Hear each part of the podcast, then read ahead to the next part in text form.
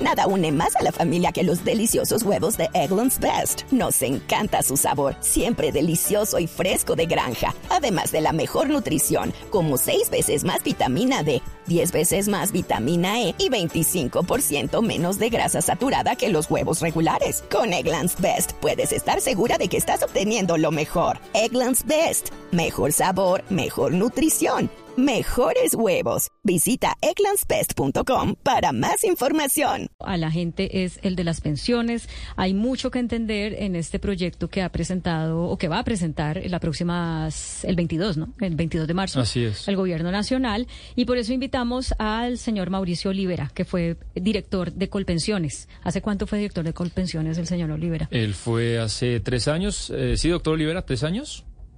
Bienvenido. Sí, buenas tardes.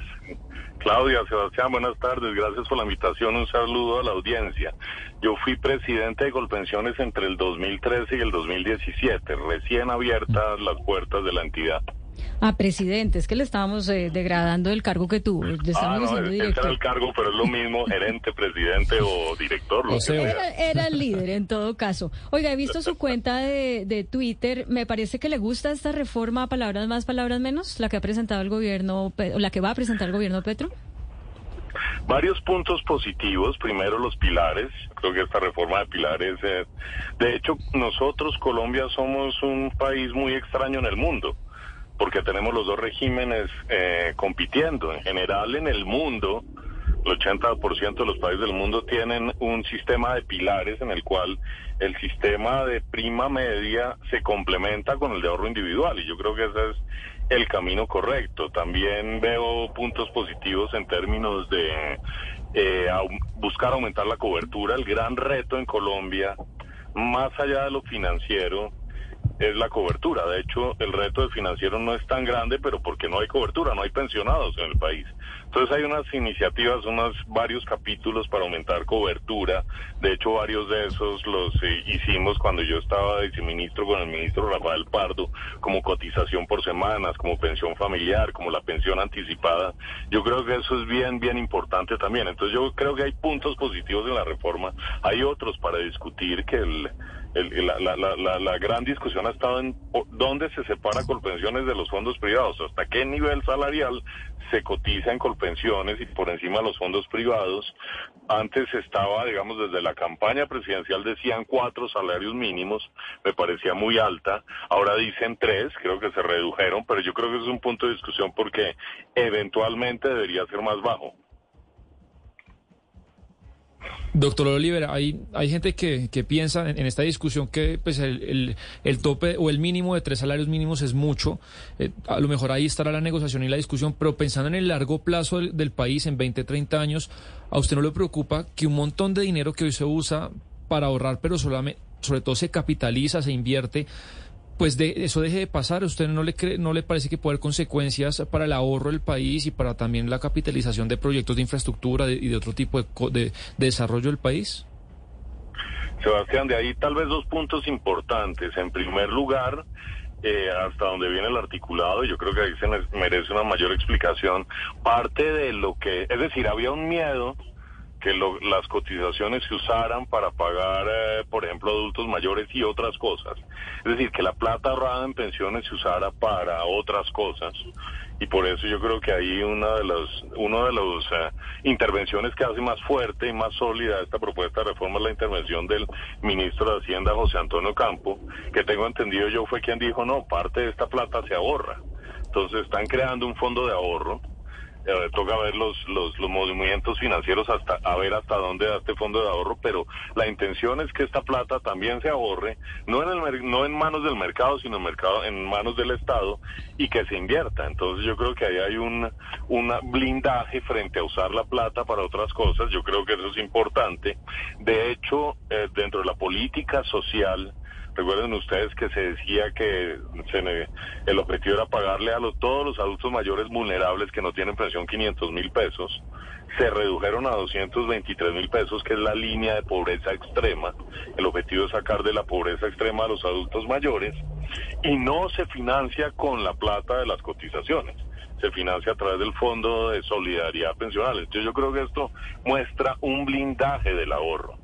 Sin embargo, más allá de eso, obviamente entendiendo, Sebastián, la importancia de un sistema pensional, la, en los sistemas pensionales en general están diseñados es, es para pensionar a las personas, digamos, un tema social más que un tema macroeconómico. Obviamente macroeconómicamente son, son, es importante que no se quiebren, que sean sostenibles financieramente, pero como función de ahorro macro, creo que hay otros mecanismos en el mercado de capitales que pueden inclusive eh, funcionar mejor que un sistema pensional. Señor Olivera, uno entiende el costo político de no tocar la edad de jubilación, pero pues una vez más se dejó sin, sin molestarla. ¿Hasta cuándo vamos a postergar esta conversación y, y, es, y es conveniente hacer esto, seguir moviendo y moviendo esa conversación indefinidamente? También varios puntos ahí, tal vez. El primero es, como lo dije antes, hay un reto financiero, obviamente. Pero el reto financiero no es tan grande porque la cobertura es muy baja, hay pocos pensionados. ¿A qué me refiero con esto? El presupuesto de la nación gasta más o menos 4,5% del Producto Interno Bruto en pensiones, pero a Colpensiones solo le llega al 1,2%. El resto es en regímenes especiales, fuerzas militares, policía, maestros eh, y, regímenes anteriores que todavía pagan pensiones. Entonces, digamos, el reto financiero para el régimen de prima media Colpensiones es 1,2% del Producto Interno Bruto. Voy, y ahí hago una comparación. Recordemos, digamos, cuando llega el presidente Bolsonaro a Brasil, tiene que hacer una reforma pensional, es la primera reforma que hace, y es una reforma pensional que tiene que resolver un reto financiero enorme, porque allá se gastaba el 12% del Producto Interno Bruto en pensiones, acá es el 1,2%. España, que ha estado a punto de quebrar varias veces, la crisis financiera del 2008, cuando casi se cae España, gasta el 11% del Producto Interno Bruto en pensiones. Nosotros solo gastamos el 1,2%. Entonces quiero hacer estas comparaciones porque, claro, la edad u otros parámetros, es decir, subir la edad hace que toque pagar menos pensión, eh, o subir la tasa de cotización o subir las semanas de cotizar tiene el mismo efecto que es un efecto financiero. En este momento, desde mi punto de vista, es más importante buscar aumentar la cobertura que resolver lo financiero. Sin querer decir de todas maneras que a eso, es decir, hay países, por ejemplo, donde lo financiero, sobre todo la edad, se resuelve a través de un mecanismo automático. Todos los países en el mundo, por acuerdo con Naciones Unidas, tienen que hacer un censo, cada cinco, cada diez años. Hay países donde se acordó que cada diez años que se haga el censo, se mira la expectativa de vida y automáticamente se ajusta la edad de esa expectativa de vida. Entonces, digamos, quiero sopesar los dos argumentos. Eh, hay el reto más importante ahora es el social, lo que no quiere decir que haya un reto financiero, que no es tan grande como en otros países, pero que en algún momento hay que poner la atención y tal vez a través de mecanismos más automáticos que hacer una reforma cada cierto tiempo, porque la edad es un lío monumental políticamente, no sé si han visto. Lo de Francia, claro, lo comentamos. En Francia, Macron trató de cambiar todos los regímenes especiales, no lo logró y ahora está yendo por, solo por la edad y también es un lío, digamos, político grandote. Eso, y es lo, es lo responsable, pero comprendemos que es muy difícil y ahorita no nos estamos metiendo en esa papa caliente, a mi juicio, de una manera mm, irresponsable. Pero entiendo lo que usted está diciendo y quiero ir a otro tema, eh, señor Olivera. En Colombia, la mayoría de la gente gana eh, tres, o sea, máximo tres salarios mínimos. O sea, la, mayor parte de la gente que cotiza a un fondo de pensión está, ya sea público o privado, está en, en un ingreso bajo. Si se aprueba esta reforma como está, la mayoría de esa gente va a tener que estar solamente en colpensiones, es decir, en el régimen público, porque no va a tener recursos suficientes para decidir si el excedente lo quiere meter a un fondo privado. Hoy en día, y yo quiero que usted me corrija si estoy equivocada, a las personas que ganan menos son justamente las que les conviene estar en los fondos privados porque la, eh, la, la, pensión que reciben está atada a los rendimientos financieros que haya tenido el dinero que han depositado durante toda su vida laboral. Y si el fondo de pensión hace un buen manejo, como hasta ahora se ha hecho, pues su pensión va a ser más alta que si se hubieran quedado en colpensiones. Con esta propuesta de reforma, esas personas de salarios bajos no van a tener la opción de recibir una pensión de acuerdo a los rendimientos de los eh, depósitos que hayan hecho durante su vida laboral. ¿A usted le parece que eso es conveniente? ¿Le parecería que toca eh, incluir algo en la reforma para ajustarlo o, o cómo lo ve? Nada une más a la familia que los deliciosos huevos de Eggland's Best. Nos encanta su sabor, siempre delicioso y fresco de granja. Además de la mejor nutrición, como 6 veces más vitamina D, 10 veces más vitamina E y 25% menos de grasa saturada que los huevos regulares. Con Eggland's Best puedes estar segura de que estás obteniendo lo mejor. Eggland's Best. Mejor sabor, mejor nutrición. Mejores huevos. Visita egglandsbest.com para más información. Ahí tal vez una claridad técnica en general.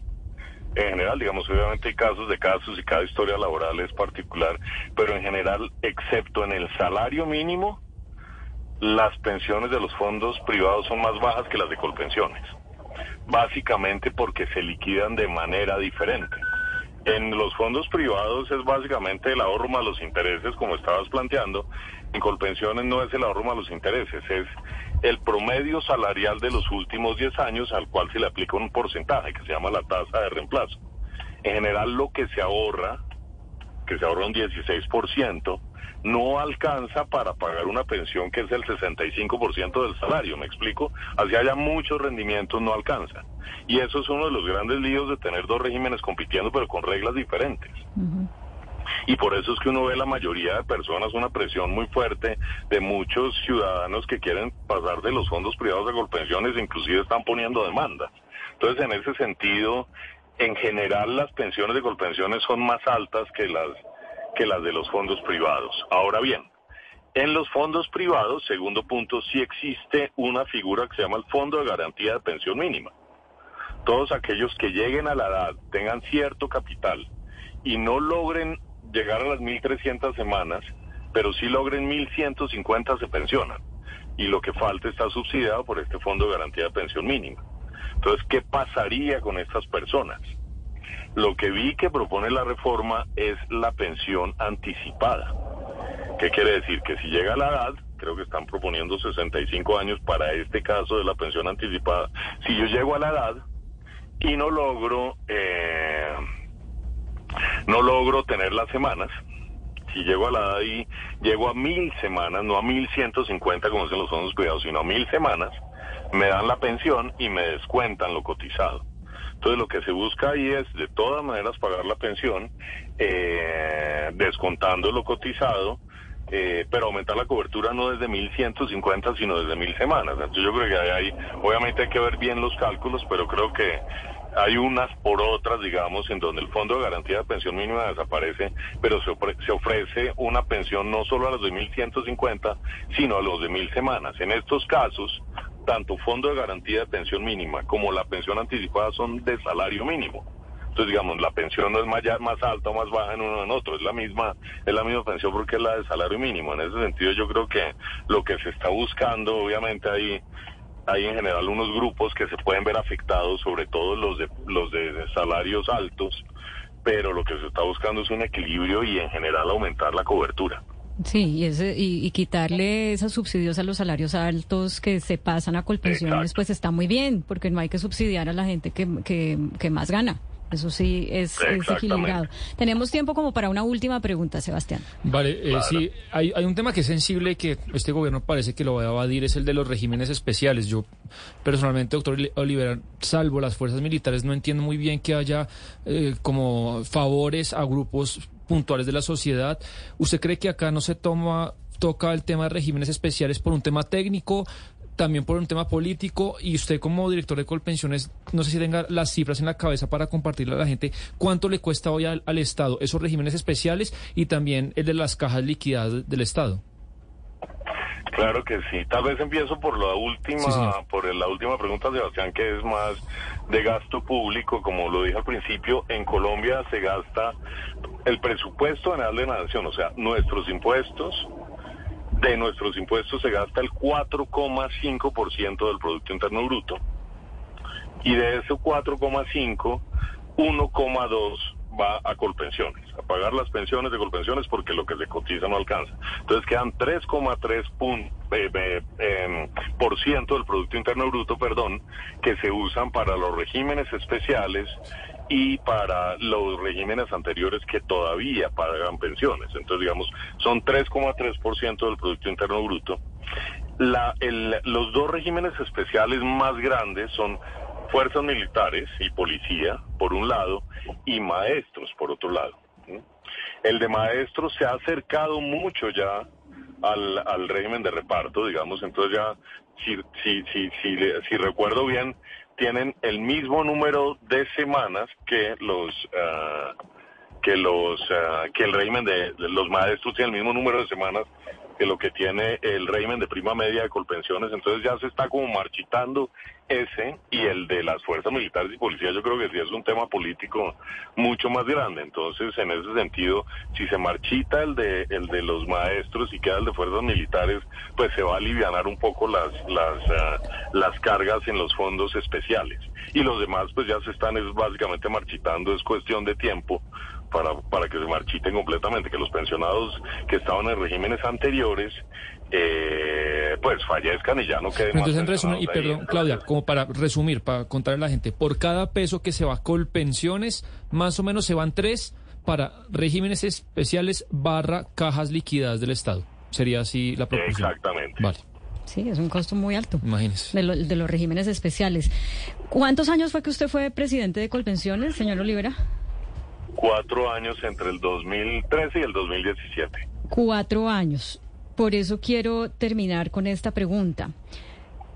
Se, he oído críticas de parte de, sobre todo de personas que conocen el mundo del, del sector privado, de los fondos privados de pensiones, quiero decir, eh, Respecto a cómo se, a qué tan eficientes Colpensiones en el manejo de sus recursos, en las inversiones que hace, eh, si hay burocracia o no hay burocracia, eh, si es realmente una, una entidad, digamos, moderna en términos de eficiencia. Eh, y a esto quiero sumarle una, una pregunta que sí ya no viene de algo que yo haya escuchado, pero sí, por ejemplo, de las declaraciones que le oímos hace un tiempo al actual presidente de Colpensiones, que recién posesionado dijo que, que la plata de las pensiones se podía usar en hacer una vía, eh, ¿cómo era?, de Buenaventura a Barranquilla o algo así. Y lo que generó, pues obviamente un nerviosismo porque pues esa no era la idea. Y yo quisiera preguntarle, ¿está Colpensiones bien manejado? Usted que conoce Colpensiones está eh, tranquilo con la persona que está al frente. Eh, Colpensiones ¿Es una empresa moderna o es un paquidermo del Estado? Tal vez empiezo por lo segundo, hablando de Colpensiones como empresa, Claudia. Cuando Colpensiones abrió sus puertas, eso fue una decisión de Estado, fue cerrar el Seguro Social.